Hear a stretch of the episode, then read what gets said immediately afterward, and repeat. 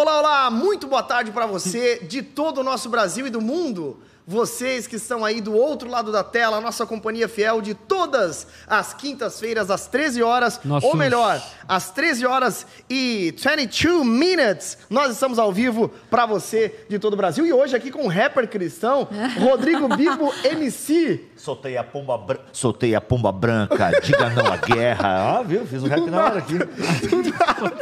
Ah, o único rap que eu lembro de Pomba Branca Nossa. é a Pomba Branca tem, dois tiros no peito. Sério? É. Dois tiros no peito. Rodrigo Bibo de aqui Fala, no estilo tudo Ronald bom? Golias. Como é que você tá, meu Nossa. querido?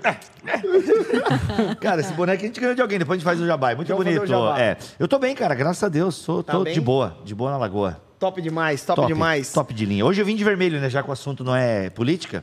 É. Ainda que tem política internacional, né? Exato, ainda que Caraca. tem a E bandeira ainda que a União Russa Soviética tem um exército vermelho. né? vermelha. Não, né? mas a União Soviética é passada, agora é outra cor. Ainda que os tanques da Rússia estão com a bandeira da União Soviética. Cara, isso diz Larissa muito? Estrada, boa tarde, que hoje tem polêmica. Alô, alô, freguesia. Larissa Estrada. Não, em nome Vai tá com de o povo de Jesus, casa? nós vamos falar sobre guerra. Não vamos fazer a guerra Aqui. aqui, no chat, tá, meus amigos? Os Hoje cristãos, né? Eu sou contra a guerra, eu sou a favor da guerra. Buf, no chat. Enfim. Bomba nuclear. Bomba, no chat. bomba a nuclear galera tá evangélica. muito exaltada no chat ultimamente. Sério? É. Demoniados. Endemoniados, é isso que é. Pô, eu queria falar com a equipe técnica se não dá pra esse áudio só, a caixa aqui só colocar quando o Igor falar, porque eu tô ouvindo aqui na caixa, tá me Que dando... Igor, que a gente nem falou ainda lá. desculpa. Olha aí, de repente. Ei. Larissa Estrada, tu vai estar com o povo de casa hoje? É isso mesmo, vou estar com o povo de casa e vou falar da dinâmica de hoje.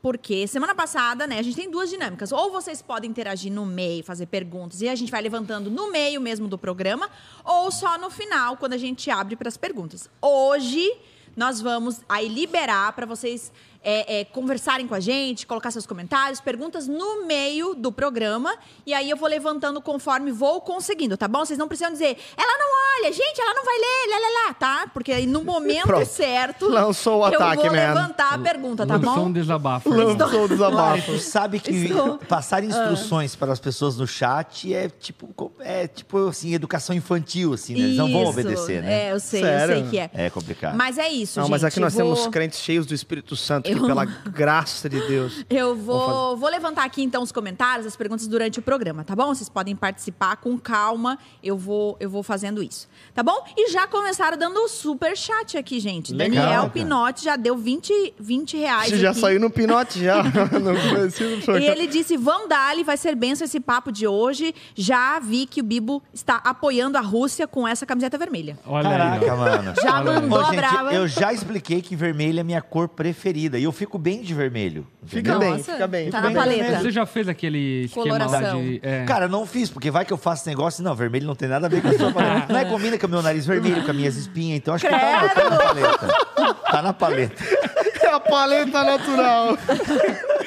tá na gente, da espinha. Aliás, pra você de casa aí, quero dar algumas sugestões também pra você. Você pode agora sair aí do chat e no curtir ali no cantinho da tela, porque os algoritmos levam este conteúdo para ainda mais longe. Então nós podemos edificar muito mais pessoas. Então, se você puder, dê um curtir ali para que o vídeo aqui. chegue ainda mais longe. Vou eu também já também. dei, vocês já dei o meu curtir aqui Vou também. agora. Meu já tá. Inclusive, você que quer nos ajudar também aí no Super Chat, você pode fazer Ó, a Luana também. também, Ok, meu querido? abençoa aqui com o superchat, que é para inclusive para isso aqui tudo, Pra gente, para essa estrutura voltar para vocês. E aliás, nós somos aqui um, um, um, um povo que não apenas promete, mas É cumpre o que promete. Porque nós Muito bom. saímos do primeiro estudo bíblico que era. É, em cima do palco lá do dentro na mesa, da igreja. Não, no cantinho, Heavy. Tu lembra dessa? No cantinho do Lembro, palco. lembro, sim. Cadeirinhas É, no plásticas. palco. Não, na no verdade, canto, o no primeiro canto. na mesa não foi na minha sala, não? Na tua sala. Não, Foi. depois foi pra tua sala, depois foi pro palco e a Foi gente na- tá não, cada foi vez... na minha sala, depois foi no canto do palco e depois foi em cima do palco. É, não, mas teve o. Teve um- embaixo no teve embaixo chão. no chão. Foi Eu quando ele entrei, entrou. eu entrei num É. que era no, na próprio No chão, aqui da, no da, Ah, daí, já não, mas daí já tinha os telões atrás. Caraca, não. Não. Quando, não, quando eu cheguei tinha uns telão que, mano, É. coisa É, não, de já é, tava top, de já tava televisão. Programa Já de tava top, televisão. enfim. Mas o que que isso prova? Isso prova que a cada dia nós estamos evoluindo e glória a Deus por isso, porque você, Ó. caro eleitor, faz parte. Cara, É eleitor, isso, não. Não cara. fala em política. Aliás, política dá um tema, hein? Brincadeira. Tema, tá, Ó, muita gente, Gente, dando aqui a Roberta, a Bela, Não, verdade, dos agora a galera Unidos. começou a dar em euro. É E isso, glória. Aí, ó, gente. 9 dólares, hein, galera. Olha, que equivale a 1.800 reais. Obrigado, Bela. Pastor Lipão, boa tarde, meu Se quiser querido. dar em gasolina também. É, se quiser dar uns galãozinhos. nós- Aliás, temos parceria hoje que parece um galãozinho de gasolina, mas É, não é. ganhou um presente. Mas daqui a pouco a gente fala. Pastor Lipão, boa tarde pra você. Boa tarde, meu, caro querido pastor. Geiseriel. Bom demais estarmos aqui mais uma quinta-feira sobre um assunto muito importante, Uhum. ainda que seja um assunto bem complexo, já digamos aqui de antemão. É. Eu acho que abre um leque muito importante sobre o debate teológico a respeito da guerra. Então, vai ser muito bom porque a gente vai apurar um pouco das visões acerca da guerra ao longo aí de toda a tradição cristã e, e da teologia cristã, né? Muito bom, muito bom. Eu tô vendo aqui que Clarissa Barbosa falou saudades. Clarissa Barbosa é uma Sim. membro aqui da nossa igreja que Membra? está membro, Uma membrana. que está que está, eu acho ainda está na Suíça. Está Tá em Portugal. É. Tá em Portugal agora? Em Portugal? Logo Enfim. vamos se ver que ela vai estar com a gente na, no encontro de mulheres fazendo uma parada maravilhosa. Não, e ela, Ela é ela bailarina muito boa, do inclusive bailarina do, do balé Bolshoi aqui e, e ela é, enfim, tão boa que foi fazer a audição lá fora. Top Isso. demais. Clarissa, um abraço, saudades de você também. Pastor Lipão, hoje nós recebemos aí um... um- Ó, a galera dos Estados Unidos tem peso aqui. Bela de Muito, né? Chicago, Josué de Boston. Não, Josué vamos, dar uma, da vamos deixar um pouco chique o nome do Josué aqui, ó. Josué Belouk. Entendeu? Josué É. Belouk. Seria Joshua, né? Não, não. Joshua é, É, hebraico. Josué. Josué. né? Josué, Josué. Josué, né? Somos um. Recebemos alguma coisa aí? Foi boné, né? Foram esses bonés que nós recebemos aqui da galera da Somos Um. Isso. Eles têm um Instagram também, arroba Tem, Somos na Um. verdade, mandaram aqui três bonés. Pois é, a né? Lari ficou sem boné, né? Eu fiquei sem boné. Mas eu Três não uso bonés. mesmo. Vamos Pois ver é. aqui, ó. Somos Yo! um. O Instagram deles é arroba somos1.ofc oficial, né? O FC. UFC, que legal, hein? Thiago Melo mandou pra gente. Muito Obrigado, Muito legal. obrigado, Parabéns. hein? Muito obrigado, bonés. Top. Bonés O Bibo incríveis ama aqui. boné, É verdade. vai usar. É Ó, boina, Jesus gente. Pro Cristo. Bibo é boina. Boina, pra mim é boina. Não, mas esse aqui eu vou ficar. Esse aqui aqui, é maravilhoso, vai- cara. Eu vou ficar. Esse, esse é o meu. Será? É o meu, sai De fora. repente? Sai fora. Roda a vinheta do te basta. Gente, é, não tem vinheta, né, Marquinhos? Não tem. ok, vinheta? então agora, para todo o Brasil, vamos fazer a nossa vinheta. Tum, bum, bum, bum, bum, bum. Tum. É isso aí na mesa? Gente, hoje o assunto é bom e você Cara, de casa vai vai poder pai participar. hoje, né? Talvez hoje, talvez a qualquer momento. Eu acho que é amanhã. Não sei se chego Amanhã? até o final fazer um bolão? deste programa. Vamos fazer um bolão? E aí, gente, quando a. Annalise Desde vem sempre ao eu achei que mundo... era amanhã. Ó, fizeram aqui uma referência ao Bibo. O Bibo lembrou o Godines de boné. Quem é, cara, é um cara legal, pelo menos, que já dizia. Na- eu, eu trabalhei numa empresa que me chamava de Gollum. Cara, tu parece o Gollum do Senhor dos Anéis. Espero que o Godine seja mais atraente. Godanstine. É. Ah, o Thiago Gente. Melo tá aqui, gente, no chat dos bonés. Ah, Boa o Thiago Melo tá aí. Salve, salve, meu patrão. É nóis. É nóis, Nossa, eu bonezão. tô imitando o Thiago Ventura. Eu lembrei ele fa- dele narrando a cena do 300. Mas enfim, segue a baile. É Vamos que essa de não era a imitação do Thiago Ventura, mas vamos Não? que vamos. É, então tá bom. Vambora, gente. Vambora. É, hoje o assunto ele é muito importante porque esse, esse assunto ele está permeando, diga-se de passagem. Gente, eu só preciso comentar uma coisa que meu pé tá doendo muito. Nossa, Olha achei só. que era gases. Não, não, calma, calma. é, Eu vou comentar um uma coisa aleatória sobre a minha vida aqui. Meu Deus. Eu rompi o menisco, eu estou com um Sei. menisco rompido, ok. que é um Aí eu menisco, parei de gente? jogar bola. É né? Eu uma- parei de alguma jogar coisa do bola. joelho. Do joelho. Eu parei de jogar bola, porque o médico falou, cara, você não pode fazer até tu fazer cirurgia no joelho. Ok, aí ontem, eu tô agora é, sendo técnico do meu time, né? Confessando. E aí eu fui, é, não fui jogar, fiquei do lado de fora, dirigindo o time, fazendo Cara, substituições é e tal, tudo demais mais. de futebol, né? cara? Aí, Tudo pra estar que longe de casa, né? Impressionante. Aliás, meu time, tamo junto, hein?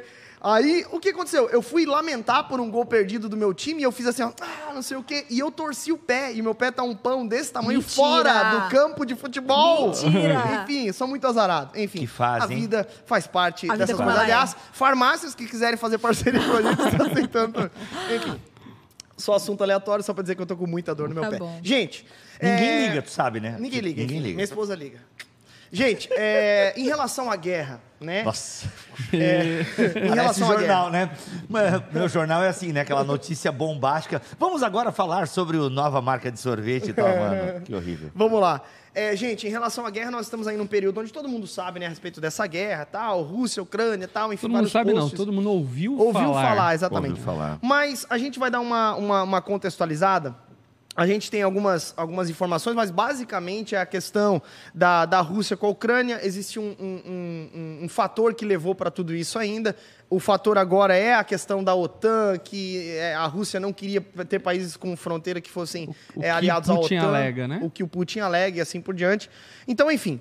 É, mas nós vamos ouvir um cara que ele é especialista em política internacional, que inclusive até já falou com a gente sobre a questão Do Afeganistão. da- do Afeganistão aquela vez, enfim. Foi muito legal esse episódio também. Que foi né? maravilhoso, Não, enfim. foi uma inclusive, aula, né? O Instagram dele é uma aula, ele é muito bom, o Igor Sabino. E ele vai estar com a gente falando o porquê e em que situação, em que pé está agora a guerra, num vídeo, para contextualizar, pra gente começar esse bate-papo para falar sobre cristão e a guerra. Igor Sabino, é Beijo. com você, meu caro.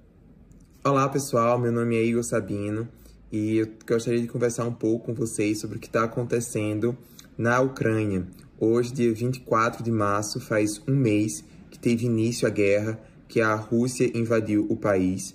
E para a gente compreender o que está acontecendo, a gente precisa voltar um pouquinho no tempo e lembrar que a Ucrânia, assim como outros países ali do leste europeu, um dia eles fizeram parte da União das Repúblicas eh, Russas Soviéticas, né? União Soviética. E quando teve fim a Guerra Fria, quando a União Soviética ela também teve fim, muitos desses países se tornaram independentes, mas eles ainda ficaram debaixo ali da influência russa.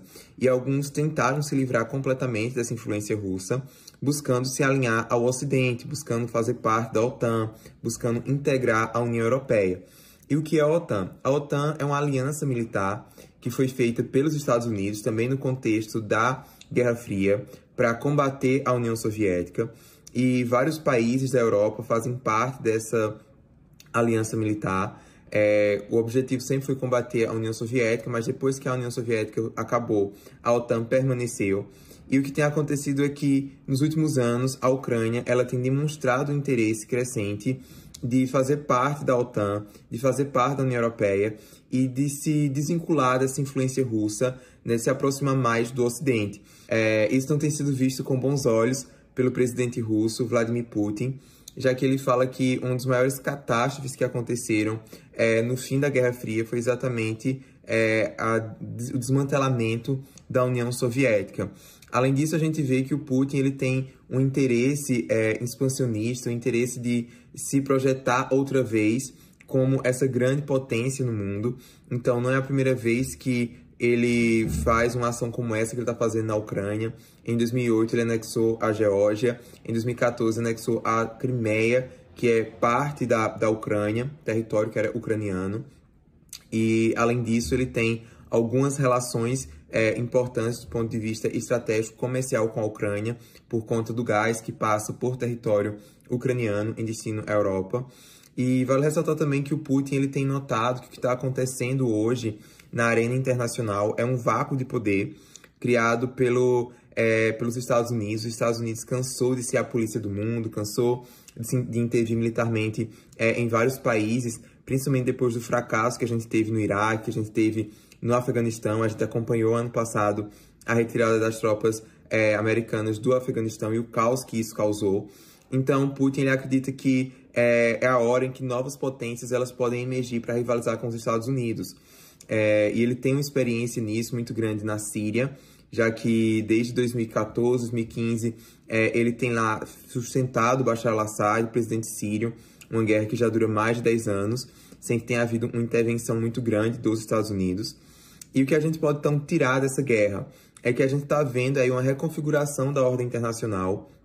Essa invasão da Ucrânia é algo tão significativo como foi o 11 de setembro, porque a gente acreditava né, que não haveria mais risco de guerra na Europa, é toda aquela euforia da ordem liberal depois da Segunda Guerra, depois da Guerra Fria, e isso agora foi, é, foi muito abalado. Então a gente está vendo aí novos atores surgindo, a China, a Rússia, os Estados Unidos se retraindo, e é interessante a gente esperar aí para ver o que é que vai acontecer nesse mundo multipolar, que tem vários polos de poder aí disputando influência.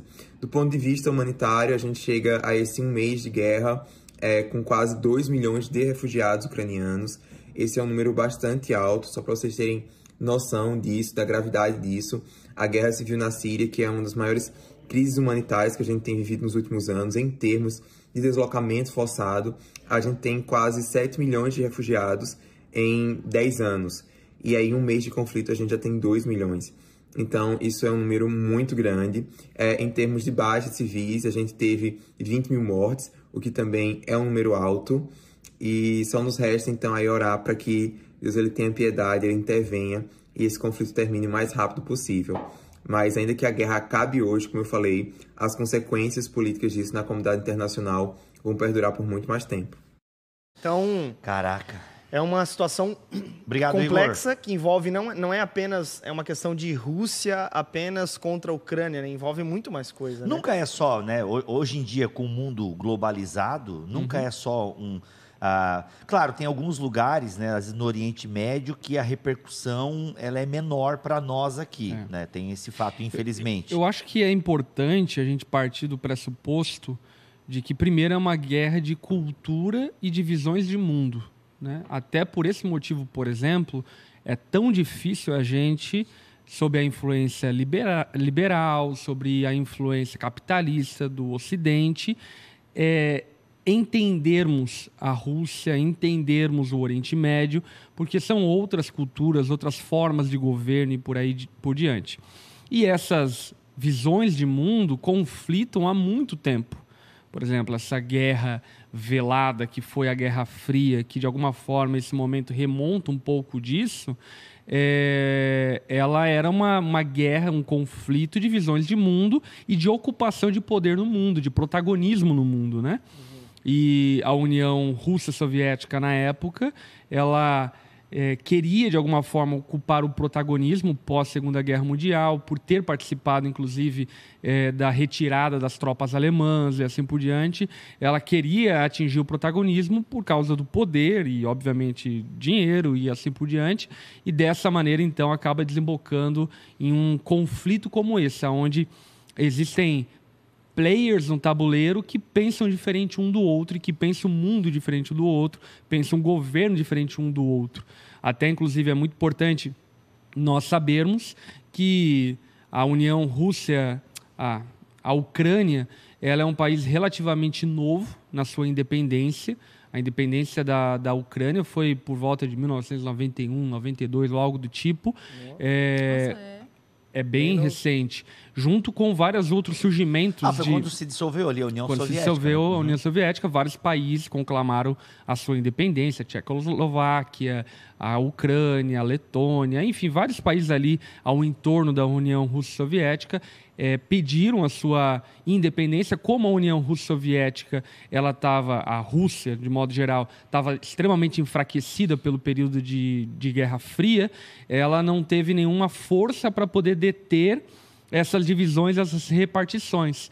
Porém, dentro de todos esses países, ainda há uma, um, um remanescente que tem um ideal russo, soviético, e ainda há também aqueles que, de alguma forma, foram se, a familiariz- se familiarizando com a União Europeia, com, com a Europa como um todo, enfim, e se agradando dessa visão de mundo.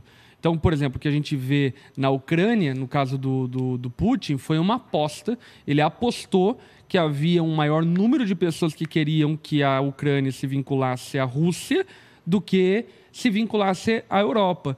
E aparentemente, é claro que uma guerra, isso a gente precisa entender já de antemão, né? A guerra ela não é travada só na trincheira, né? Ela é travada no marketing, é travada na publicidade, enfim, e dar-se a entender que Putin meio que, assim, é, se surpreendeu com o fato de que grande parte da população ucraniana não se renderia à Rússia, mas, enfim, defenderia a sua nação e o seu desejo de alguma medida, de se vincular à Europa e à União Europeia e à OTAN. Porque a gente precisa lembrar também que a OTAN ela é uma aliança militar, e é uma aliança militar pós-Guerra Fria, com a intenção de proteger os interesses dos Estados Unidos na Europa. Então, a OTAN ela faz, faz, é, uma, faz parte de uma aliança de defesa do, do- dos Estados Unidos enquanto é, grande poder mundial frente às investidas ou tentativas possíveis da Rússia, né? Então a, a Ucrânia, de certa forma, ela está pulando para o outro lado, porque é importante a gente lembrar que a, a Ucrânia fazia parte do território da União Russo-Soviética. Na verdade, a União Russo-Soviética, em grande medida, nasceu na Ucrânia, em Kiev Kiev foi uma capital fundante da União Russa Soviética lá no ano de 1922, alguma coisa do tipo, quando o ideal soviético começou a nascer e, por fim, acabou é, se desmanchando ali na, na, na década de 90, né, 1990. É. Até, não sei se a última notícia que saiu é que parece que um dos acordos, é, é um dos pedidos do Putin era esse, né? Que a, realmente a Ucrânia não se filiasse, né? Não fizesse parte da OTAN. E me parece que isso é até foi meio que atendido, né? O que infelizmente ainda não resultou no final da guerra, porque várias coisas o Putin tem pedido e tal. Bem, gente, olha, eu confesso para vocês que Chega uma hora que a gente, quando começou as notícias de guerra, e é uma parada, hoje em dia é tudo televisionado, e não só televisionado, é tudo filmado, né? Cada ser humano é um filmmaker, uhum. né? É, Inclusive, assim, é. cenas é, horrorosas de crianças atravessando a fronteira sozinha, é, tanque Muito de guerra triste, passando né? por cima de carro civil, né? É impressionante o, o, velhinho saiu vivo, né? É verdade. Ser esmagado por um tanque de guerra. De Aqui... político brasileiro cobiçando as mulheres em meia guerra. Nossa, meu, nem fala. É, isso aí é outra Não, parada, enfim. É, outra é aquele cara que filmou o tanque de guerra atirando nele, né, mano? O cara ah. tá no prédio, assim. Então, umas coisas meio é, assombrosas. E aí, se tu para para pensar, é o tipo de guerra que tá lá. É, a gente não tem muito o que fazer. Muita gente pergunta, cara, o que a gente pode fazer? Em última análise, uhum. nada. Talvez enviar criptomoeda para a galera lá, enfim. É, nós cristãos resta a oração, mas o que dá aquela indignação é bem o que Tiago já fala, né? Uhum. De onde nascem as guerras? Uhum. É do nosso coração, né? Tipo, é, é uma é. claro que talvez tenham coisas políticas, da política internacional, que estão ali, que a gente, o é. Igor até explicou, mas, cara, grosso modo, pô, mano, tá. É que depois da Guerra Fria veio mais não sei quantas guerras ainda, né? Várias, né? Infelizmente, milhões de pessoas morreram depois da Guerra Fria. E, inclusive, muitas delas protagonizadas pela Rússia, né? Por é. exemplo, a Rússia já havia feito essa tentativa, como o Igor mesmo mencionou, em diversas ocasiões, inclusive numa outra ocasião com a Finlândia, que eles não tiveram êxito, justamente porque houve uma resistência finlandesa que surpreendeu eles, que conseguiram barrar as forças russas, e eles só conseguiram ali dar uma, uma abocanhada em uma parte do território finlandês. Uhum. Agora, é que tem uma parada assim, que são as armas nucleares. Isso realmente muda tudo quando a gente fala em guerra. Por quê? Quando você não tem armas nucleares, você tem as armas é, de, de alcance limitado, por assim dizer, né? de destruição limitada. Com as, cara, é, a Rússia e os Estados Unidos detêm acho que 80% do arsenal de armas nucleares. Uhum. Então, assim, quando o pessoal começou a falar e de iminência de e guerra que hoje, nuclear... só uma observação rápida, né? E que hoje é meio que uma questão publicitária. Publicitária. Porque, assim, exato. já existe provavelmente, obviamente, que ninguém vai ficar fazendo propaganda disso, é, armas bélicas, tanto americanas e possivelmente de outras nações, muito mais poderosas do que a arma nuclear.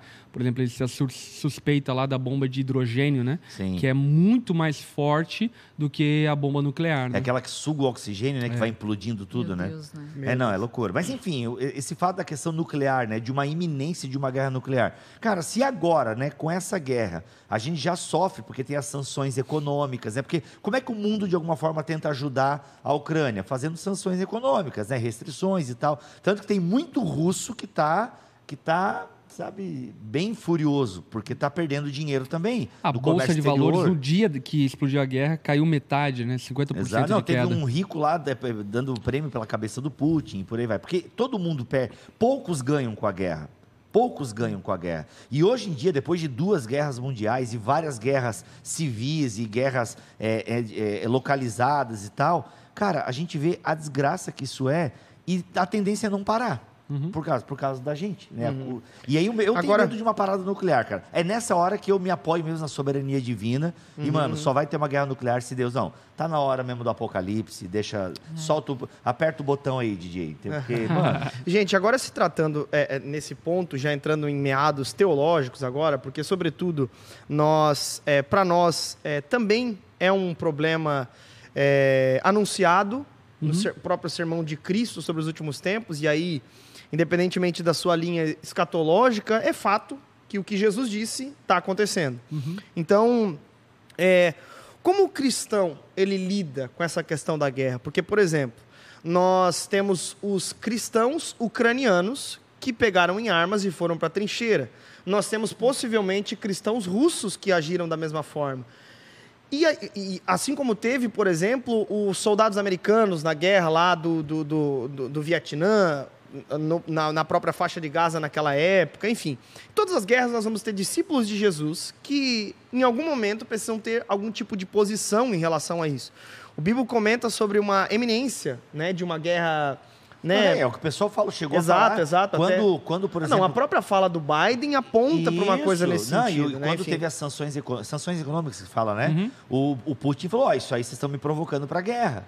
Né? E aí é como o Lipão falou, a, a, questão da arma nuclear é meio que. E aí vem caminhão andando com a arma nuclear, é uma parada panfletária também, entendeu? Uhum. Só que, mano, esses caras são loucos, tipo, e se do panfleto vai pra ação, né? Uhum. Se teve Hiroshima e Nagasaki uma vez, pode ter uma segunda vez, uhum. entende? Então, é nesse sentido, dá um certo medo. E aí, sobre a igreja, eu acho muito legal quando começou, né, quando, quando estourou a guerra e começou a ver né, o êxodo dos ucranianos, né, e, enfim, e quantos? 2 milhões de refugiados já, né? Acho que foi esse o número, não lembro agora. É o número. 2 milhões. É, ah, dois cara, milhões. ou seja, eu li a notícia de um pastor. Mortos, né? né? Eu li a notícia de um pastor. Não, agora eu tenho a chance de sair, mas eu não vou sair. Agora é hora da igreja hum. ficar aqui. E, tipo, o cara ficou com a família, mano. Tipo, uhum. agora é hora da igreja ficar aqui porque é, a gente tem que brilhar no meio da escuridão. É. Mano, uhum. não, daí meu cristianismo, eu, mano, mano. meu, Bota em cara. xeque, né? Não, é assim, questiona mesmo a qualidade é. do meu cristianismo quando eu leio uma notícia dessa. É que eu nunca passei por nada parecido, talvez. Uhum eu fosse aprovado nessa, é, né? Sim, sim. Eu gostaria, sabe, né? né? Eu gostaria de não ser testado é, por Deus nessa preferência. Né? Vamos, o brasileiro ele, faz acordos para não entrar em guerra, né? não, vamos vender aqui a nossa independência, só faz uma troca, transfere aqui para, né, transfere para Portugal a dívida aqui, tá tudo certo? Então, então assim, mas, a gente não curte. Uhum. Mas cara, eu não sei como seria, mas quando a gente lê de cristãos que não, nós vamos ficar aqui para apoiar o povo. Uhum. Mano, é doideira. É. Mas qual que é a visão é, é, é né, sobretudo da palavra de Deus, porque nós temos é, esse anúncio que de fato aconteceria. Nós temos várias batalhas sangrentas no Antigo Testamento, isso é um fato também. É, nós temos cristãos, é, é, não sei se tem registro de guerra no Novo Testamento, não tem, tem só o, o, o Império Romano dominando tudo e todos, né? Não, não tem é, nenhum tipo de conflito só de povos. tirania, né? É. Então, mas nesse sentido, Heavy, é, como é que tu enxerga a questão do cristão e da guerra? Porque existem linhas até nesse é. sentido sobre a visão da guerra, né? Teologicamente falando.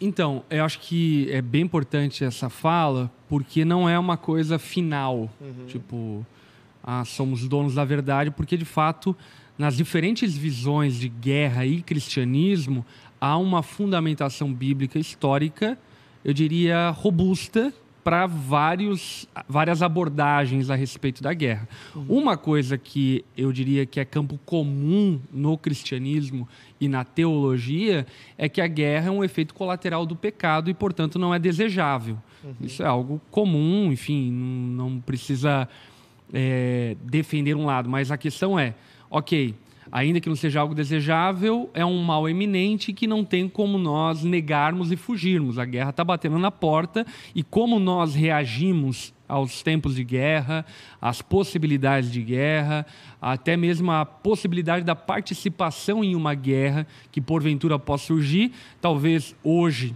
no Brasil algo um tanto quanto distante, uhum. porém algo que pode ser possível ser vivido nos próximos anos.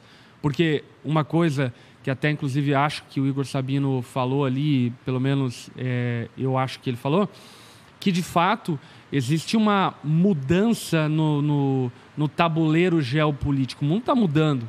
Uhum. Então, aquilo que nós tínhamos por absoluto de que o Brasil não se envolvia em guerra, daqui a alguns anos pode ser outra história. Porque a China está tá, tá rumando a um protagonismo mundial que até então ela era era nada, absolutamente nada. Você pega ali ah, o crescimento da China, é coisa do, dos anos 2000 para cá. E hoje é a segunda, terceira maior potência mundial. O crescimento astronômico, enfim, financeiro, econômico e por aí vai.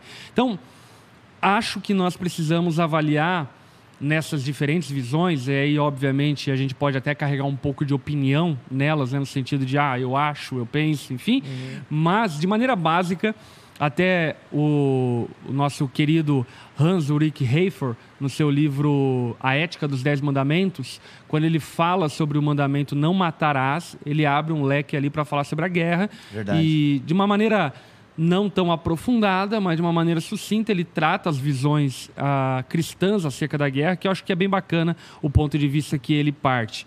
E ele basicamente cita três maneiras de nós enxergarmos a guerra. A primeira ele chama de o ativismo, que é quando nós sustentamos a ideia de que devemos participar da guerra, seja lá qual for, porque nós devemos ser submissos ao Estado, porque Deus estabeleceu o Estado para que haja ordem na sociedade, o Estado não porta espada. Existe toda a argumentação em Romanos, existe toda a argumentação tanto no Antigo Testamento quanto no Novo Testamento, mas é a ideia de que cristãos, sim, devem participar da guerra e se de alguma maneira é, eu faço parte de uma nação como por exemplo do Brasil e o Brasil se envolver em guerra eu devo defender a minha nação seja lá qual for contra até, qual nação. até o argumento do ativismo né Heavy, é um entendimento de, de é, é legal, um, entendimento legal no sentido de lei. Você está é. submisso às leis do teu país. Exatamente. Porque o governo ele é ordenado por Deus, então nesse sentido você submete, assim como você submete Isso. ao farol vermelho lá no... no, no é, no... E, e, por exemplo, é esse tipo de argumento que fez alguns cristãos se envolver com o nazismo.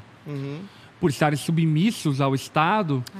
acabaram submetendo às atrocidades nazistas uhum. por uma ideia de que eu preciso responder ao governo porque foi estabelecido por Deus. Então, uhum. existem complicações nessa visão ativista que são eminentes e uma delas eu acabei de citar. Uhum. Uma segunda visão que ele cita é o pacifismo, que é a ideia de que o cristão ele não se envolve ativamente na guerra mas ele se envolve de maneira pacífica na guerra, uhum. é, de alguma forma empenhando é, suporte social, suporte médico, suporte financeiro, Como econômico. Lá, né? Por exemplo, o que o Bibo falou sobre mandar Bitcoin para a Ucrânia é uma ideia pacifista, né? Uhum. Eu não vou pegar na arma, arma, mas eu vou dar algum tipo de suporte para quem está sendo de alguma forma prejudicado com a guerra, de acordo com cada visão, obviamente. A, a Lari né? comentou é o... sobre o filme Até o Último Até Homem. Até o Último Homem, né?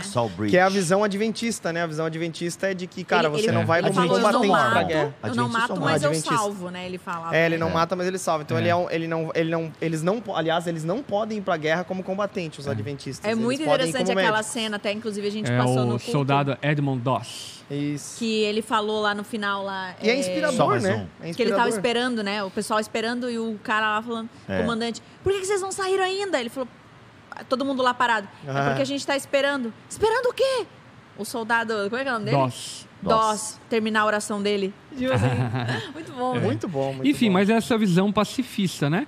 Que a gente que, se claro, envolve... Eu faço só um parênteses aqui, Heavy. É, é, falando que essa é uma visão um pouco romântica também da guerra, uhum. né? Porque, por exemplo, é, no sentido né, de ser pacifista, é, não vai como combatente, mas vai como pacifista. Assim, com todo respeito à visão adventista, mas é você tá ajudando o seu soldado a ficar bom para ele matar outras pessoas. Então, e, e, aí, até que ponto é o correto, não é? E imagina se todos então escolhem ser pacifistas, todos uhum. ser médicos, não tem combatente, é. vocês todos. Enfim, né? Então. É, é... E, e, imagina, por exemplo, a gente tem um, um caso de um grande teólogo cristão que em alguns momentos tentou armar emboscada contra o Hitler. É, eu tenho a camiseta dele, só que hoje eu vim com a do Luiz, né? pra dar uma amenizada. É, o Bonhoeffer é justamente isso, é. né? Porque aí tem uma questão... É, que a o... tua pronúncia está maravilhosa, Dietrich Bonhoeffer, ah. exato. Luterano, Na verdade, né? não é a certa ainda, né? Porque é muito difícil a gente pronunciar o alemão mesmo. Daí meio que se popularizou. Uhum. Não, cara, tem um, umas curvas na língua aí que não rola. Um curva na língua com garganta, né? Bonhoeffer. Sabe assim, Bonhoeffer. Nessas horas, tu queria ter a glossolalia. Exato. Mas o, o, o Bonhoeffer ele tem esse dilema, né? Tipo, é o mal menor. Ele sabia que era errado arquitetar a morte do Hitler, mas é o mal menor. Uhum. E isso me, me remonta para essa ideia, né? O Stott vai chamar de. Qual é a posição do Stott aqui? É reflexões celular aqui, ó. É, guerra justa, ou seja, a uhum. guerra precisa ser justa para nós nos envolvermos com ela. Ah, isso aí tem um outro ponto. É, uhum. é, é a guerra, ela precisa ser justa, ela precisa, é, enfim, depois eu falo um pouco mais sobre isso. E eu acho que Romanos 13 é uma chave para nós cristãos. Uhum. A gente devia, acho que ficar aqui um pouquinho em Romanos 13, é. porque as autoridades estão a serviço de Deus para o seu bem. Mas se você estiver fazendo algo errado, é evidente, papapá, vai falar depois da espada, né? ou seja, que a, a autoridade ela existe para punir o mal. Né? Uhum. Então, subentende-se que um país vai entrar em guerra e ele só vai entrar em guerra para preservar a sua existência. Uhum, uhum. E se ele se meter numa guerra de nível mundial, é para conter um mal, é. para conter algo que está. Ou seja, que as perdas que ele vai ter, porque vai ter baixas, toda guerra tem baixas, e até inclusive, né, depois das guerras mundiais, da Guerra Fria, por aí vai, meio que se tem aquela ideia de ter o cordão, o, cordão humanitário que fala, o corredor humanitário, porque não, é bases militares, é não atacar civis, tanto que o que a Rússia está fazendo é horroroso, né? Está realmente bombardeando shopping, não é só bases militares, né? Então, assim, a ideia é que vai ter baixa, vai ter baixa. Então, assim, vamos calcular as nossas baixas serão maiores menor, ou... é, serão maiores ou menores? Porque se as baixas forem maiores, não vale a pena entrar na guerra. Uhum. É meio louco isso, né? Não vale, tem que calcular, mas ou seja, essa guerra. Agora, é claro, sempre que for defesa do próprio território, se torna uma guerra justa. É. O problema é, é, que no mundo geopolítico, das intenções, fica muito difícil você sondar, às vezes, algumas é. coisas, né? E, isso difícil. é o que o, o Hans chama de seletivismo. Seletivismo. É quando você é, seleciona as virtudes da guerra, uhum. né? Ou seja, existem motivos lícitos para que eu me envolva naquela guerra. Por exemplo, essa guerra que eu vou me envolver protege a minha casa. Exato. Essa guerra tem um fim nobre, é um fim de segurança, tem valores nobres, assim por diante. Agora, como o Bibo bem falou, é, é muito importante nós salientarmos que mesmo, enfim, a, a guerras já passadas, uma das maiores armas da guerra é a propaganda. Então, por exemplo, não é à toa que o próprio Putin, nessa guerra, citou a Bíblia é, para né, defender é muito... a guerra. Por quê? Porque é uma propaganda. É uma propaganda onde ele coloca na conta divina uhum. a necessidade de uma guerra. O então, próprio bispo lá, o não sei o que católico lá, da igreja ortodoxa russa lá, uhum. né? Fez, né, apoiou a guerra numa missa de domingo e tal, assim, com declarações ah, bem fora. É porque assim, ó, primeiro que o Antigo Testamento não serve para nós, né? Uhum. Não existe nenhuma é, nenhuma nação hoje no Isso é mundo. é importantíssimo falar. É, não, não, existe nenhuma nação no mundo hoje que fala em nome de Deus, uhum. né? Nem o próprio Israel hoje em dia pode começar uma guerra porque uhum. ouviu de um profeta. Não, não existe mais, gente, isso. Uhum. O que as guerras que acontecem no Antigo Testamento fazem parte de um plano, de um projeto divino que nos escapa muitas vezes o entendimento, mas são coisas específicas do Antigo Testamento, não e, servem mais para nós. de um governo né? teocrático, né? Governo teocrático, justamente, de expansão da promessa a Abraão uhum. e por aí vai, né? Então não faz sentido. Nenhuma nação hoje fala em nome de Deus. Aliás, foi até um erro que uh, os Estados Unidos já cometeu, né? Tipo, uhum. não, nós é, defendemos o mundo, somos, né, em nome é. de Deus. Teve até uma mistura religiosa de não, nós somos e, e é, sempre guardiões há, né? de Deus. Né? Sempre há todo o apelo para a guerra, se a gente for parar para perceber, sempre está relacionada com uma autorização divina Exato. e com uma missão divina de entrar naquela guerra. Porque é a propaganda, né? Uhum. É a propaganda pró-guerra. Por esse motivo, inclusive, que a gente não pode ser tão inocente ao avaliar essa guerra que a gente está enfrentando entre Ucrânia e Rússia. Ainda que a gente possa ter algumas percepções, digamos assim, humanitárias, uhum. de que a guerra não é boa, de que não é legal, que o Putin está cometendo algumas atrocidades, assim por diante, é muito simplista essa avaliação, porque, como falamos lá no início, a cultura, a ideologia, o sistema político, o sistema de governo é totalmente outro, né? Então, essa questão seletiva no mundo de hoje, ela é muito complicada, porque vai, vai passar por uma avaliação de consciência de cada indivíduo e a gente pode ter impressões muito diferentes um do outro ao determinar que aquela guerra é justa ou aquela não é, porque daí depende muito da retórica, da narrativa daquele país, daquele político, daquele governo, né? Uhum. Então, basicamente, é, o Hans Ulrich ele vai então mencionar essas, essas três posturas, né? Primeiro, o ativismo. Segundo, o pacifismo, que ele divide entre pacifismo absoluto, e até inclusive cita o próprio Tolstói, que falava que Jesus na cruz era a, a, o pacifismo, pacifismo completo, né, o pacifismo absoluto, de alguém que poderia fazer guerra e decidiu não fazer guerra e se entregar por amor, e que vai dar margem aí para a visão, por exemplo, kandiana, né, de Mahatma Gandhi a respeito da guerra, dos conflitos, assim por diante. Sim, o e próprio o... Martin Luther King, né, fez manifestações pacíficas para lutar por direitos e tal, diferente do Malcolm X, enfim. Uhum. Então, você tem exemplos né, de um pacifismo que foram lá e conquistaram alguns direitos com base no pacifismo, né? no, di no, né? no diálogo, ah, no discurso. Por exemplo, será que não dava para. É porque é aquela questão, né? Eu ia falar, pô, será que não dava para discutir um pouco né, na mesa antes de explodir? Mas é que eles já vinham tentando discutir, é. aí quando não, ninguém concorda, ah, então eu vou mostrar o meu míssil para ti, né? Uhum. Eu vou fazer só um parênteses que o Franz falou. Eu já vou voltar aqui nos comentários de vocês em cima uh, quando tiver um buraquinho aqui, mas só até com relação a isso que o Lipão está falando, o Franz falou assim: no cinto dos uniformes nazistas estava escrito Deus está conosco. Uhum. Desse é que você estava falando Mas sobre... havia um grande apelo religioso no nazismo. Sim. Divino. A própria ideia do terceiro Reich tá, tem a ver com o terceiro reino, uma ideia até divina e tal, né? Exatamente. E que, inclusive, ganha ressonância na teologia, nas ideias de Ario, né? Na ideia ariana de, de governo, de supremacia racial e tudo mais. Uhum. Exatamente. O Daniel falou assim, uh, num superchat, ele disse, esse tema me lembra cristianismo puro e simples pelo contexto de guerra em que foi escrito, apesar de estarmos em uma guerra de bem menor escala. Ainda. Porque vocês percebam, né, cara, como, como as coisas. Tem muita coisa acontecendo na economia, nem tudo é culpa do governo. Então tem uma série de coisas assim que é. Agora, em relação a isso, gente, eu não sei se eu posso problematizar aqui, mas uh, a ideia de, às vezes, né, você ter uma, uma atitude meio pacífica de alguns governos, né? Uhum. Tipo, de não manifestarem um apoio declarado é, ou não fazer sanções até para preservar a população. É uma decisão difícil, né? É. Muito. Tipo assim, é. por exemplo, ah, porque a Rússia, ela detém, acho que, é, não sei quantos por cento dos é, negócio que de, criticar, de, aí, da agricultura dias, lá, pô, fertilizante, dias. né? Pode me criticar aí, e aí é bom. Pode me criticar, pode me criticar aí, pô. Tranquilo. É. Não, no sentido. É uma, eu, eu, entendo que é uma decisão difícil. difícil Agora. Pô, tá na minha cadeira, pô?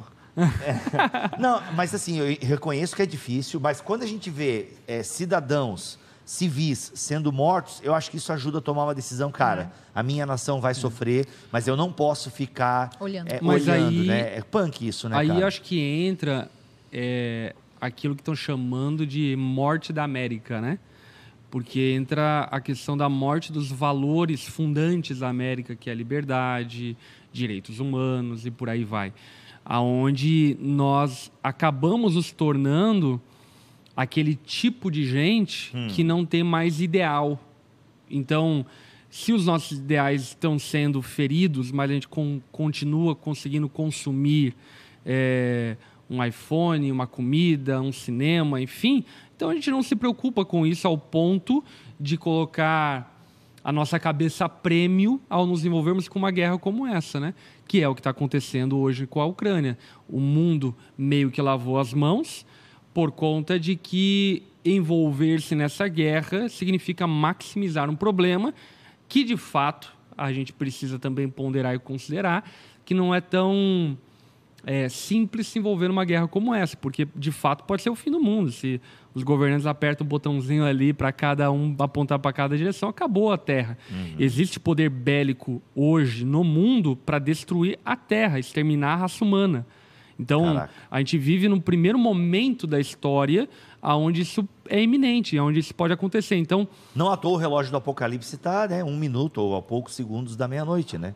De acordo. Qual o relógio do Apocalipse? Não sabia, tem a, depois, sabia. acho que foi depois da Guerra Fria, né? Se colocou é, o, o, potencial da humanidade de autodestruição. Uhum. E aí, aí agora, devido com as questões nucleares, é, o relógio do Apocalipse está bem perto da. E meia-noite significa o fim iminente da, da humanidade. Uhum. Deixa eu ver aqui, ó, o relógio. Vai falando aí que eu vou procurar o relógio do Apocalipse. Não, aqui. eu vou comentar Vai aqui. Lá. O Daniel Neto disse: precisamos mencionar também que muitos russos são enganados pelo governo russo e não acreditam nessa guerra. Tenho conhecidos que trabalham comigo na Rússia e não acreditam em sua própria família.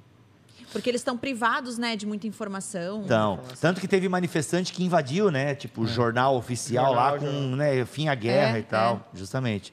Ó, segundo o Wikipedia... Mas daí também é uma luta de narrativas, é importante deixar Exato, isso claro, total. porque a gente também é manipulado, quer bem, quer não, enfim, por uma mídia ocidental que faz nos pensar aquilo que o, o poderio ocidental pensa, né? Uhum. Agora, é claro que na, na, na, Rússia isso é muito mais severo, porque o Putin é um baita ditadorzão, né? É.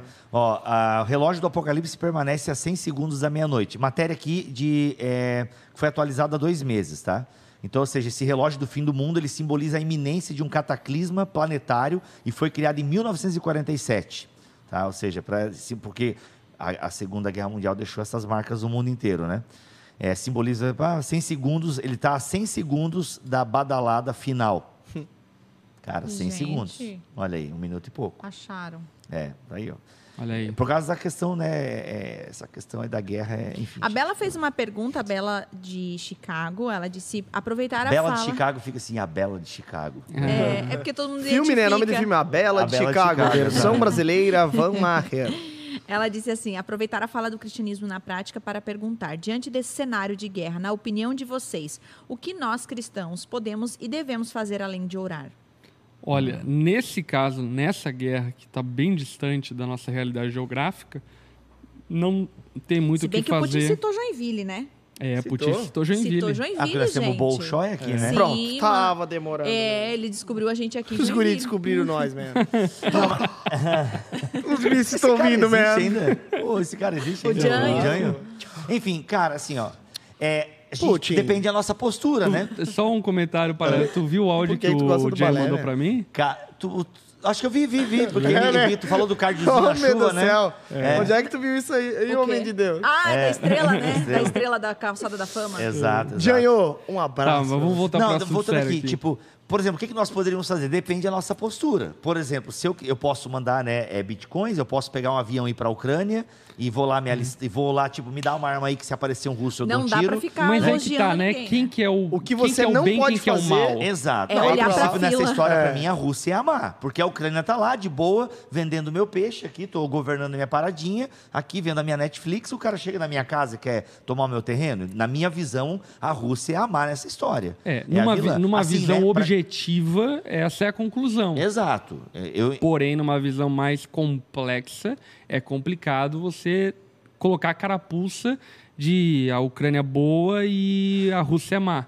Mas, é, aí eu queria entender um pouco mais. Eu vou até pesquisar mais, porque na minha cabeça, até então, a Rússia começou a querer invadir a Ucrânia porque quer tomar o território ali. Assim como a China está de olho em Taiwan. né? Então, assim, por que está Ô, de olho mas- em Taiwan? Porque, pô, a Taiwan é, é a maior fornecedor de não sei o que lá de material do mundo, entendeu? Então, Tudo é se a China. poder, né? Tudo é poder, é controle, é economia. Entendeu? Então, assim, pô, os caras estavam lá de boa. A não. Não. ser que a Rússia descobriu, né, na, numa interceptação de rádios amadores, Não, um plano a- da a- Ucrânia de querer invadir e destituir Não, Putin no quanto a poder. isso não. A alegação é, russa, e que não é uma alegação, digamos assim, vazia, era de que a Ucrânia estava se aproximando da União Europeia, e não é vazia por conta de que, de fato, houveram vários protestos na, na Ucrânia, é, em defesa da União Europeia, no sentido de a Ucrânia se vincular à União Europeia. E a Rússia começou a ficar, digamos assim, é, vulnerável ao mundo ocidental, porque as fronteiras da, Euro- da Europa e da União Europeia, da OTAN, é, chegando mais próxima da fronteira russa, coloca em xeque, enfim, tudo aquilo que é o Estado russo, né? E com isso, obviamente... Mas não- alguém comentou até no chat que a Rússia já faz é, fronteira com um país da OTAN. Já. Só que talvez não seja tão estratégico quanto como é a, a Ucrânia, né? É que tem alguns problemas estratégicos ali da Rússia, que é a questão, por exemplo, do- dos mares. Né? Eles não têm é, mares navegáveis que eles possam, dentro da fronteira deles, que eles possam é, exercer poder sobre o mundo. é, e ter uma certa autonomia. E ali a Ucrânia é muito estratégica, porque tem um porto de uma cidade chamada Odessa, que com certeza alguém já ouviu falar aí nesse período de guerra, que é um porto e uma cidade que abre a porta do mundo para a Rússia, supostamente, no sentido de exportação, da autonomia financeira e tudo mais. Por exemplo, a Rússia ela é muito vulnerável às sanções justamente por não ter autonomia de transporte, como a China tem. Por exemplo, a- a- os Estados Unidos estava, está numa guerra comercial já de anos né, com a China, mas a China ela é banhada pelo mar. Então, quem que vai controlar a China? É, o Brasil que vai parar de comprar produto da China? Não dá. Não tem como, enfim. Agora, na Rússia já é diferente. Né? Você consegue controlar o poder econômico da Rússia. Caramba. O Daniel disse assim: concordo com o pastor Lipão, porém o mundo tomou essa decisão por conta da posição fraca do presidente dos Estados Unidos. E aí teve um outro comentário aqui do Renan, ele disse: mas a Rússia é o cachorro quem. É o cachorro, quem soltou a coleira foi os Estados Unidos. Um entendido falou que os Estados Unidos têm interesse por causa das indústrias de armas, sem a Rússia saber. É, esse comentário aqui eu não, não, não tenho conhecimento.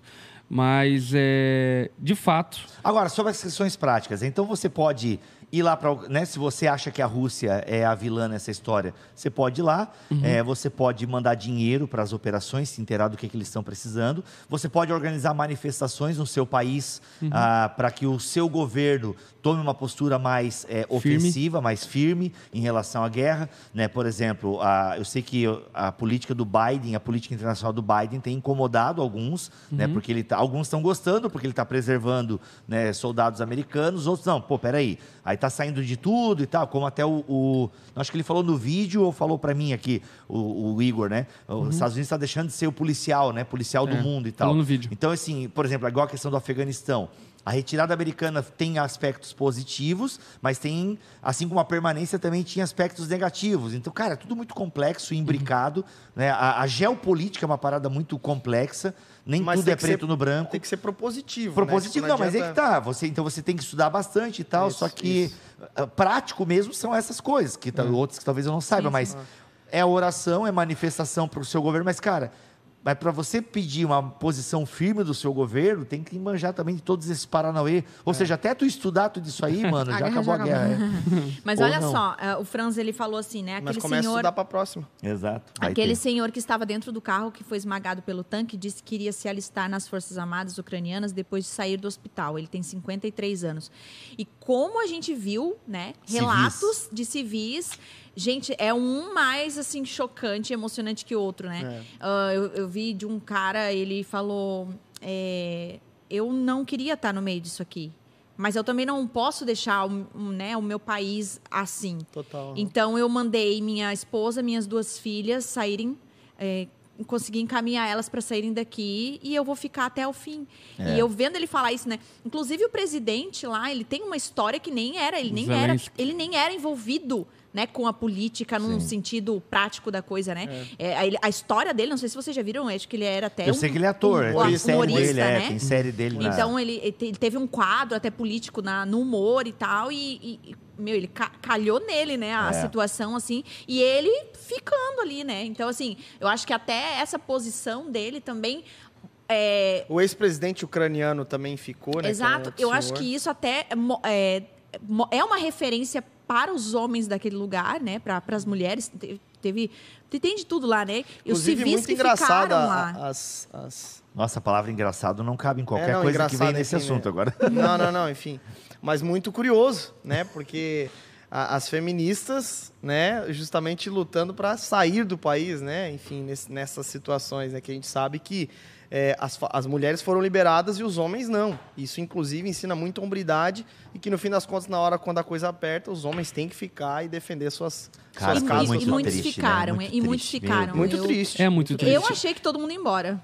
E aí, é aí que eu acho que é importante a gente chegar a algumas conclusões em conjunto. Porque, como a gente falou, eles têm visões acerca de como cada cristão vai encarar a guerra, e são visões aceitáveis, inclusive, a gente não pode discriminar. Uhum é, porque tem a ver com consciência, tem a ver com tradição teológica, tem a ver com abordagem, assim por diante, enfim.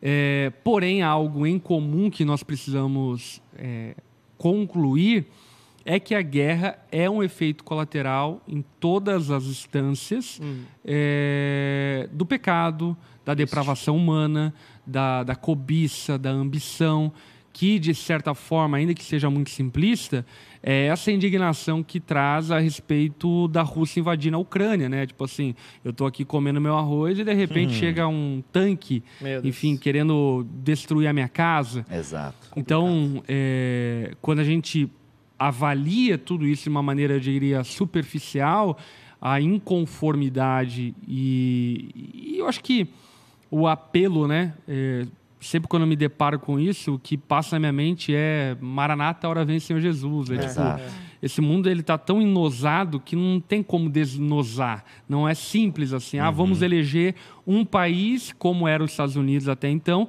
como a polícia do mundo, mas será que os valores americanos são valores na sua totalidade cristãos, na sua totalidade é, humanitários e por aí vai. Enfim, uhum. é, a gente de fato necessita de um Messias. Eu acho que a, a guerra ela conclama a essa necessidade de um Salvador justo, é íntegro, reto, que de fato assuma as rédeas de toda essa bagunça que a gente faz. Né? E eu acho que um outro Perfeito. dilema moral que tem nessa história, ah, mas um cristão pode se alistar? Primeiro que no Brasil você é obrigado, né? não tem muita opção e tal. Uhum. E a não ser que você seja de alguma, alguma religião específica, acho que o nosso código ele permite, né? Que eu acho que testemunhas de Jeová é, sejam isentos do serviço militar, né? Acho que tem uma meio que uma exceção para algumas tem. religiões. Uhum. Né? Bem, para a religião cristã, em última análise, não tem.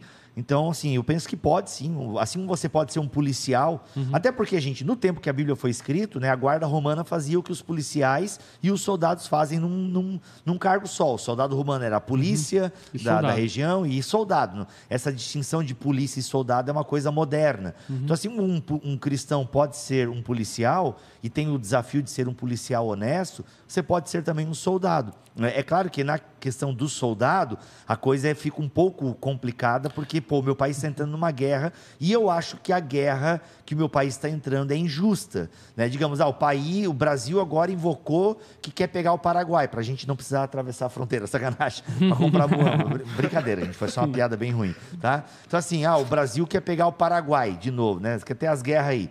E eu, pô, eu não acho certo o Brasil querer invadir o Paraguai. Aí eu não sei como é que é na legislação, se eu, como um soldado, posso, tipo, abrir não. mão, né? Não pode. É Aí crime. só a deserção daí. A Pô, pior que é, é crime, né? E é crime e é pena capital, né? Depende qual país, sim. É, né? Uhum. Enfim, aí é uma parada que. Mas é a visão do seletivismo, né? O seletivismo não, tem que ser seletivo. a guerra justa e a é, guerra mas injusta. tem que ser seletivo. E eu acho gente. que, assim, por exemplo, até um, um, uma das, dos textos que apoia o seletivismo é a questão das parteiras em Êxodo.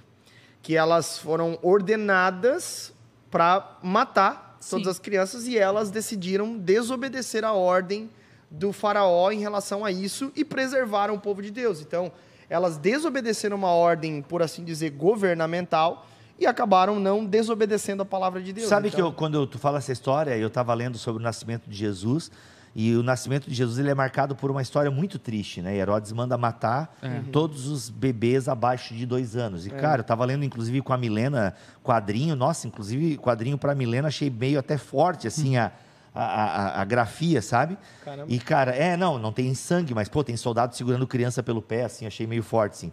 Mas, cara, às vezes, eu, eu, às vezes eu penso assim, pô, tomara que um monte de soldado tenha desobedecido Herodes, sabe? Tipo, é. ó, é. matamos todo mundo, mas no fundo é, mataram sim. uns dois, três eu lá só. Eu também li essa semana com os meninos. Essa... É, é muito triste, cara, Deus do livre. Mas, mas acho que esse ponto é muito importante, né? É, daí entra essa questão seletiva, né? É, de fato, acho que há uma responsabilidade de proteção, você proteger seu país, proteger sua casa Exato. e assim por diante. Capinar a calçada. É. Mas, sobretudo, eu acho muito necessário nós termos uma Não maturidade de consciência ao ponto de conseguirmos avaliar aquilo que está extrapolando o que é justo e aquilo que não é justo. Que é no caso, por exemplo, que a gente citou lá anteriormente a respeito do próprio nazismo, né? Uhum, uhum é, dentro de uma situação como aquela, aqueles que temem ao Senhor é, deveriam perceber que as imposições, a maneira como estava se conduzindo as coisas não eram justas. Uhum. Ainda que pudessem ter uma propaganda e argumentos que, de alguma forma, pudessem é, enganá-los. Né? Uhum. Então, a gente precisa, sobretudo, é, apelar ao Espírito Santo e à nossa consciência em uma questão tão é, severa e tão complicada como, por exemplo, de uma guerra. Né? Uhum. Nesse sentido, até só um, só um comentário, Lari. Ah, por exemplo, nessa questão da Ucrânia, por exemplo, eu entendo, até numa visão de, cara, de hombridade, autodefesa, é, enfim, Jesus manda em um determinado momento os discípulos eles segurarem a espada para a autodefesa uhum. por conta da violência e assim por diante. Eu entendo que, por exemplo, se eu fosse um cristão na Ucrânia, eu também escolheria ficar, é, até porque não teria outra opção, né? Na, lá foi lei, mas, por exemplo, não fugir dessa situação, porque seria uma defesa da sua própria família, uma defesa do seu próprio país e assim uhum. por diante. Né? É. Nesse sentido, eu, eu, eu entendo que é correta a atitude dos é. ucranianos de, é. de, se manterem mas na aí, aí entra também um, um problema das guerras contemporâneas, né? Porque as guerras contemporâneas elas não, não carregam mais é, sentido. Uhum. Por exemplo, há alguns relatos de soldados russos que não sabem o que estão fazendo. Estavam perdidos, é. cara. Perdido, perdidos. É. Acabou a gasolina do tanque no meio Sim. do nada. Aqui você está fazendo aqui, não sei. Exato. Né? Cara, isso tem muito relato de, do tempo da Segunda Guerra Mundial. Sim. Né? Inclusive até relatos, até, até acho que um filme que ele joga uma partida de futebol, né? Numa noite de Natal ah, os alemães. Isso, isso, isso. Ou seja, não, a história é real, cara. Eles real. param, jogam futebol e no outro dia eles voltam para as trincheiras. É, ou seja, no fundo é um bando de gente que está numa sala decidindo é. que um monte de jovem vai se matar em campo, assim. Uhum. É uma parada muito, muito, é muito egoísta, muito, muito louca, né, cara? É. Muito louca. Não faz sentido. Hoje em dia mesmo, desculpa, Lari. Não, Lari, vai. Não, não vai, pode Não, quer dizer que não faz. Hoje em dia, com o mundo já, as fronteiras estabelecidas, os governos. Cara, uma guerra só se justifica no caso realmente de uma tirania onde está havendo realmente morte, como por exemplo, né, o Afeganistão. Perguntei até para o Igor Sabino como é que está a situação no Afeganistão. Ele disse que está piorando, a gente não fala mais, né? Pois no é. Afeganistão, ele disse que a coisa lá está horrorosa. Tudo que o Talibã prometeu, para não sei o quê, não está cumprindo. Então, às vezes, era de pensar, pô, será que não vale a pena a gente fazer uma intervenção né, e botar um governo local que não seja é, terrorista, enfim, né? Mas é complexo isso. Mas, enfim, mas hoje em dia não justifica mais uma guerra, né, cara? Invadir para conquistar. Só o quê? Poder, dinheiro, é, domínio. Isso. É. O Daniel Pinotti, ele mais uma vez no superchat, ele disse: Acredito que nem toda guerra é injusta. Às vezes, infelizmente, acaba sendo necessário participar da guerra como combatente mesmo, pois é praticamente uma legítima defesa, ou mate ou seja morto injustamente, que é a fala que o É, mas daí o pacifista vai falar, não, então que eu seja morto, então, e a minha morte vai ser um protesto contra essa violência, que uhum. é o que o próprio Cristo é, fez, é, né? Mas é aquilo que o pastor Lipão falou muito bem ambas as posturas, elas encontram respaldo, né? Uhum. Eu acho é. que Romanos 13, na minha opinião, legitima muito você se, é, é, se alistar, você obedecer ao Estado, porque o Estado está ali para punir o mal, e aí a gente tem que partir do pressuposto também que o Estado seja um Estado que esteja fazendo justiça, porque, uhum. e nós somos chamados a sermos filhos da justiça, a termos fome e sede de justiça, então esse ativismo, ou melhor, esse seletivismo, para usar então a linguagem ali do irmão, é, é, eu acho super válido. Mas o pacifismo também encontra respaldo. É. E a gente tem, inclusive, testemunhos históricos de pessoas que lutaram de forma pacífica uhum. e conquistaram coisas, né? Uhum. Mas eu entendo que ambas são complicadas é. e têm é, consequências. O mensageiro... Eu, eu acho que o, o totalitarismo uhum. desse pensamento, seja pacifista ou ativista, é complicado. Exatamente. Porque, de fato, cada caso é um caso, né? Uh, no sentido de a, que daí entra a questão seletiva, né? Essa guerra ou essa invasão é justa, é coloca injusta, é. ameaça à minha família, à minha casa, a quem eu devo preservar, a minha fé e por aí vai. Enfim, tempos sombrios e, é. e virão piores. O mensageiro disse: o triste é saber que, que o nessa nesta e em outras situações o dinheiro está valendo muito mais do que uma alma. Como diz nosso Senhor, nos últimos dias o amor de muitos se esfriaria. É. Mas essa questão não é só nesses dias, né? Não é querer corrigir ele, ele está certo na observação. Mas se você pega a história das guerras, é motivada por isso, né? Uhum. Por conquista, por espaço. Egoísmo, né? Por egoísmo, entende? Então é você, você é maior, aí de repente você percebe, pô, lá naquela região tem uma coisa que eu gosto, eu vou lá e invado aquela região porque tem fruta que eu gosto, né? Como você tem histórias bem viagem assim. É isso, é o maior querendo conquistar o menor. Isso desde que o ser humano, né, na, o ser humano coletor já, já tem, né, história é, histórias muito antigas de guerras, né? isso na, na, na, evolução da história humana, enfim. Então sempre é por isso, é conquistar, é poder, é a ganância, é o que o Tiago falou, né? Uhum. O Elton falou assim: acho prudente que o Brasil não se envolva no conflito neste momento, pois 25% do fertilizante, adubo do agro brasileiro tem origem na Rússia. Uma possível retaliação da Rússia em virtude de alguma é, sanção do Brasil causaria inflação nos grãos, ou seja, o preço da cesta básica aumentaria consideravelmente, jogando pessoas em situação de vulnerabilidade e fome. Olha só, é, cara, então, muito legal o As maiores dele. empresas de, de, de, fertilizantes são russas, né? Uralkali, por exemplo, é uma delas que é, é, é, muito grande, inclusive patrocinava um dos carros da Fórmula 1 e o filho dele corria na equipe e cancelaram o patrocinador, o menino teve que sair da equipe e tudo mais. Mas é uma das empresas de fertilizantes mais fortes do mundo. Agora, e eu concordo, né? Esse argumento dele é muito bom, no sentido de que, pô, tipo isso assim, vai influenciar. A, guerra lá faz com que a gente passe fome, Exa talvez, exato, né? No, a grosso exato. modo, né? E claro, Caraca. se eu sou a pessoa que depende da cesta básica, eu não quero nem saber da guerra na Ucrânia. É. Não, Bolsonaro abraça o Putin, né? É. Agora, contrapartida, né? É, mano, que delicado, velho. Porque é contra... muito. Não, contrapartida tem essa ideia de, cara, mas as pessoas lá estão morrendo. É. E daí, aí a gente vai escolher quem morre, né? É, é punk, mano. Meu, vem, é. Jesus. Por isso que eu digo que a solução é, é, é sempre orgânico, né? Orgânico para não ter precisar depender disso, né? Precisa tu fazer a tua própria plantação no teu terreno. Pô, vamos encerrar nesse clima aí, Não, porque... calma aí. O Daniel, mais uma vez, o Daniel tá na com mesa é dinheiro, hein? Mesa é, é top. Não, fala, deixa, deixa, Ótimo, deixa. Daniel, porque a gente precisa trocar o tampão Daniel, tu gente. veio num pinote, hein, velho? Manda mais, porque a gente precisa trocar o tampão dessa mesa aqui. O Daniel... Ah, e sabe o que a gente precisa? A gente precisa de mais câmera. Eu sinto que eu e o Gê estamos muito apertados aqui. Eu, eu, eu tô num canto e ele tá no outro. A gente precisa de, a gente precisa de quatro câmeras. Não, cinco câmeras a gente Nossa. precisa. Tá querendo não, quero, uma eu quero cinco boca, câmeras. Não, quero cinco câmeras. Uma para nós central aqui, com uma lente bem legal. Aí uma pra Lari, uma pro Lipão, ah, uma pra mim e uma pro Geise. Tá bom. Não, eu, eu, eu não, determino agora. Tá bom. Ele disse assim, vamos lá. Para mim, o mérito dessa guerra, bem como suas consequências, fazem da Rússia a errada dessa história. Não consigo relativizar, relativizar isso sob qualquer perspectiva estratégica da guerra. Porém, teve uma pessoa embaixo que botou, o Matias Felipe disse, na guerra não há certo e errado, vencedor ou perdedor. Há somente a demonstração da falhabilidade dos sistemas humanos. É, quem é, ganhar é ou quem perder, vai todo mundo perder, né? Uhum. Já dizia. É. Rousseff Dilma 2000. Já diria a nossa filósofa. A nossa Olha só, o Brasil precisa entender que a democracia depende, não somente.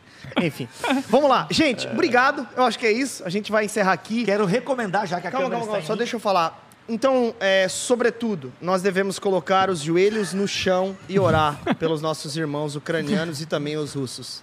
Amém? É isso aí. Rodrigo Bibo. Oi. Um cristão numa sociedade não cristã. Gente, recomendo demais esse livro aqui, O Cristão em uma Sociedade Não Cristã, de John Stott. Livrão mesmo, gente. Muito legal. Inclusive, eu estou fazendo uma série de podcasts com base nesse livro. Então, se você digitar O Cristão em uma Sociedade Não Cristã, Bibotalk, você já vai ouvir o primeiro episódio do primeiro capítulo desse livro e a gente vai passar por todo o livro e com certeza aqui na mesa um outro tema vai aparecer aqui também. Então, gente, ótimo livro, tá?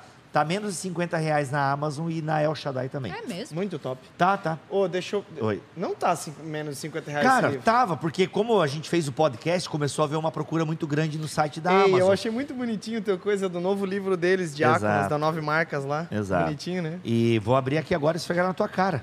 Porque eu, quem quer paz não quer guerra com ninguém. Enfim. Mas eu não estou em paz. É, eu quero um, indicar um outro livro também que se chama Ética Cristã do Norman Geisler. Geisler, Geisler, sei lá como você quer falar, mas Norman Geisler, na verdade, é o correto. E ele escreve justamente sobre guerra também, sobre o nosso papel diante das guerras. E apresenta Qual é o livro também dele, tu lembra? Ética Cristã o nome. Ética Cristã? Legal. Que é o nome do, do, do, do, livro que é bem parecido até com esse do Hans ali. É, do Hans Enfim. Ulrich. É isso. Que é a Ética dos Dez Mandamentos, também super aconselhável. R$ 49,94. E se você é bom. é Amazon Prime, não paga frete. E se você é amigo do Bibo, você ganha na semana que vem um livro da Thomas Nelson Brasil, John Stott, O Cristão e uma Sociedade Não oh. Cristã. Vamos para o Thomas Nelson mandar uns livrinhos para nós aqui. Top, né? Tá, tá, tá. Faz tempo, né? Tá. Fala, pois mano. é, faz tempo. Pois é. Ô, oh, faz tempo? Estamos precisando. Mas Corinthians, aí, de repente. Enfim, é, quando a gente propôs a falar sobre a guerra Ucrânia-Rússia, a gente não queria entrar nos meandros é, específicos da Ucrânia e da Rússia tomando um lado, justamente por entender a complexidade de uma é. guerra como essa. E que não é tão simplista, envolve muitas questões geopolíticas, econômicas, é, é de ideais, de valores, de princípios e por aí vai. Uhum. Mas, sobretudo, só quero deixar isso firmado, né? Nós, como cristãos, ainda que tenhamos a possibilidade, por vezes até o dever de nos envolver com a guerra, não devemos desejá-la, porque ela é um efeito colateral do pecado, ela é um efeito colateral é, da depravação. E, portanto, que desejemos a volta do Cristo, porque é Jesus Cristo que vai trazer paz é definitiva a sobre a terra, a shalom. É. Mas eu, eu ainda acho que a Rússia é culpada. Só deixo, quero deixar aqui a Rússia. Porque eu vim não, de vermelho gente, em protesto. Não, não, a gente já, já iria, né? Não, a Rússia é culpada, não sei o quê, não sei o quê. o Lipão, vamos dar passos atrás. Vamos. Calma, não é tão simples. Não, o Lipão tá certo. É. Eu acho que tem. O Bibo já coisa... veio com a metralhadora. Vamos destruir a Rússia, não, Putin, o ditador! Biden, joga a bomba! É, joga a bomba! Biden! E aí o Lipão, Rodrigo, calma. Rodrigo. Não, Rodrigo. Rodrigo. Cara, Rodrigo me dá, me dá medo. Esse Achando, achando. Não, é que, cara, Rodrigo. Chama, é, não, quando, aí quando ela chama Rodrigo. Ah, Rodrigo. Rodrigo. Onde eu errei? Bibo, a tua posição Obrigado. final é uma posição de oração também nesse sentido, Exato, de cara, oração, Bitcoin? É assim, é, e que, por exemplo, né, apesar do péssimo exemplo, né, do que o, o Mamãe Falei fez, Mamãe a primeira... Falhei. Mamãe, Mamãe Falhei, Falhei, né? A primeira atitude dele foi bacana. Claro que, como é político, a gente sabe que é por fins políticos, para ter o nome na mídia e tal. Mas, tirando a hipocrisia dele, foi uma atitude tá nobre, louco, né? De levar lá. Mas, nem... obviamente, que foi tudo muito é, sujado é, pela. Todo, todo castelo caiu. Não, caiu, não, né? não sobrou um. Mas eu concordo que, não, se fosse isso, exato. seria então, assim, nobre. Assim, então, né? às vezes, você pode ver quais são as ajudas humanitárias que estão lá na Ucrânia. Eu confesso Aliás, que. Eu... eu participo de uma aliança de pastores que junto nessa aliança ali, algumas mobilizações, a gente já conseguiu tirar 1.500 refugiados é, da Ucrânia. Ó, oh, então é se envolver. Que essa... é o, é o, o GKPN, né, liderado pelo Elias Dantas, um ministério muito bacana. Olha aí. E que ele tem feito um trabalho sensacional. Ele, inclusive, o próprio Elias Dantas, que é Conhece Elias Dantas? Não, não conheço, cara. Pesquisa. Mas tem a missão mais que lida também com refugiados. Mas ele né? é um cara incrível, enfim. É. Foi professor de teologia do meu pai e tal. Olha enfim, aí, que legal. Um cara com uma história no cristianismo vasta. Assim, então, né? esse assim, então procure instituições cristãs que trabalhem com refugiados, por exemplo. Eu sei que a missão mais faz, e deve existir essa aí do, do, do amigo do Lipão, enfim. Então procure essas instituições. E, cara, se você puder doar, entendeu? Doa, né? Ajuda, Perfeito. porque, galera, é, é muito refugiado. Talvez o Brasil receba, não sei como está essa situação internacional, mas é o que dá para fazer agora. Ou vai para lá para a Ucrânia pegar a metralhadora. É outra opção. Enfim. Agora, no chat estão pedindo para a gente falar sobre política. Um dia, um momento. Cara, tá feio, né? Tá feio. Aí Melhor... agora. Tá, tá osso. Eu, eu acho que podia ser o tema da semana que vem, inclusive. Meu, Bibo, vamos dar um relax. Não, assim. eu acho que, pô, mano, esses áudios vazados aí. Cara, Meu Deus. tá osso. O mais do Daniel Pinotti aqui, gente. Daniel Pinotti? Tá falando que o Geiseri é um ótimo imitador, é, é, ótimo imitador. Aliás, eu apoio na mesa sobre política. Os últimos acontecimentos do MEC mostraram, é. mostram que teria muito assunto. Essa parada do MEC aí foi, foi, foi tenso. Larissa Estrada, você tem alguma palavra não, final não, diante desse assunto? nada. Saio achando que o Zelensky, o Zelensky não, não, não é um nada. Enfim, foi muito bom. Foi, muito, muito bom. esclarecedor. Esclarecedor. Você de casa, muito obrigado pelo carinho da sua audiência. Obrigado a todos que participaram. O pessoal da, da, da, da, da nossa mesa de corte, rede social. Rodrigo Bibo. Oi, Vamos gente. falar sobre política semana que vem, então? Eu topo. Quebrar é o pau? Não sei, temos que ver, temos que ver. Não, não sei. A gente vai discutir a pauta ainda com a é. nossa no meu governo, o microfone não cai. É, eu não sei, gente. Eu não sei se é. Né, a gente já tem um sobre política, acho que a gente matou já o tema lá naquela vez, né? Davi Lago fez uma participação. É. é. porque se a gente for discutir política semana que vem, a gente vai entrar em problemas atuais do governo, que eu não sei se vai, se vai ser uma discussão saudável. Eu, gente, entendeu? eu não sei. É, não o Bibo tem medo de cancelamento. Sobre... Eu não tenho, eu é sou frouxo. Diz que o pastor Geis e o Bibo precisam ficar longe um do outro quando for falar sobre política. Não, não, não, não. Eu não discordo muito do Bibo, sabia, gente? Apesar de que eu acho que ele exagera um pouquinho pro outro lado, mas eu não discordo muito. É verdade, é isso. Nós estamos together. Enfim, tamo together. É isso aí, pô. Brincadeira. Um abraço, tamo so, junto e contra, até... Sou contra, sou contra. Não apoio. e até semana que vem. Tamo o junto, Lipão é deu nóis. tchau? O Lipão deu tchau? Eu dei tchau, eu dei tchau. Tchau, tchau, gente. Fica tchau. com Deus. We are the world. We are the children.